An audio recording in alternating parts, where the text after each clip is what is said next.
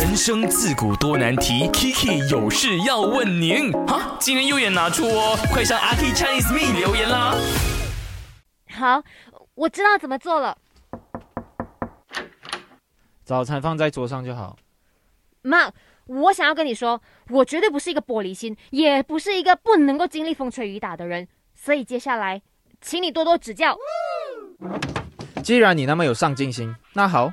我们公司最近接了一个牙膏品牌的委托，给你三天的时间准备一份企划书，有几个重点。他们是第三代经营，想要跳脱传统市场，打入年轻市场，最好可以有流量明星加持，而且还推出了 wasabi coffee 和榴莲口味的牙膏。三天那么短，我毕竟还是一个很新很新的人，呃，可不可以增加多五天给我完整企划？还有，如果想好广告怎么拍，就连同 storyboard 一起交。如果不行，那就做满一个月辞职。OK，五天成交，我会尽力的。今天的翻转 Kiki 呢，要问你的就是啊，如果上司一直刁难你的话呢，你会怎么做？看到我的 IG 上面呢，Royce 的这个 留言非常的绝，就是如果上司一直刁难他的话呢，他会选择留下来，继续的刁难上司。就是把自己当做一个麻烦，就是继续的麻烦上司这样子。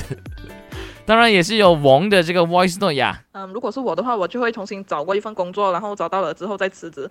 毕竟工作时间这么长，也不想一直就是不开心的工作。Really？的确啦，我觉得真的很多人面对刁难呢，真的是不同的态度。那如果是我的话呢，其实我会看老板的刁难是不是合理的要求。因为有时候真的是自己做不好，所以老板呢才会对你有很多要求，然后你却把它当做刁难这样子。所以啊，我觉得有一句话说的非常好，合理的叫做训练，不合理的就叫做磨练。真的，如果你要成为人上人的话，的确是要度过那些磨练啦。所以预祝所有的上班族加油！当然也要奉劝上司们啊，就是对下属好一点啊，毕竟人家帮你打工嘛，对不对？就是你好，我好，大家好，everyone good。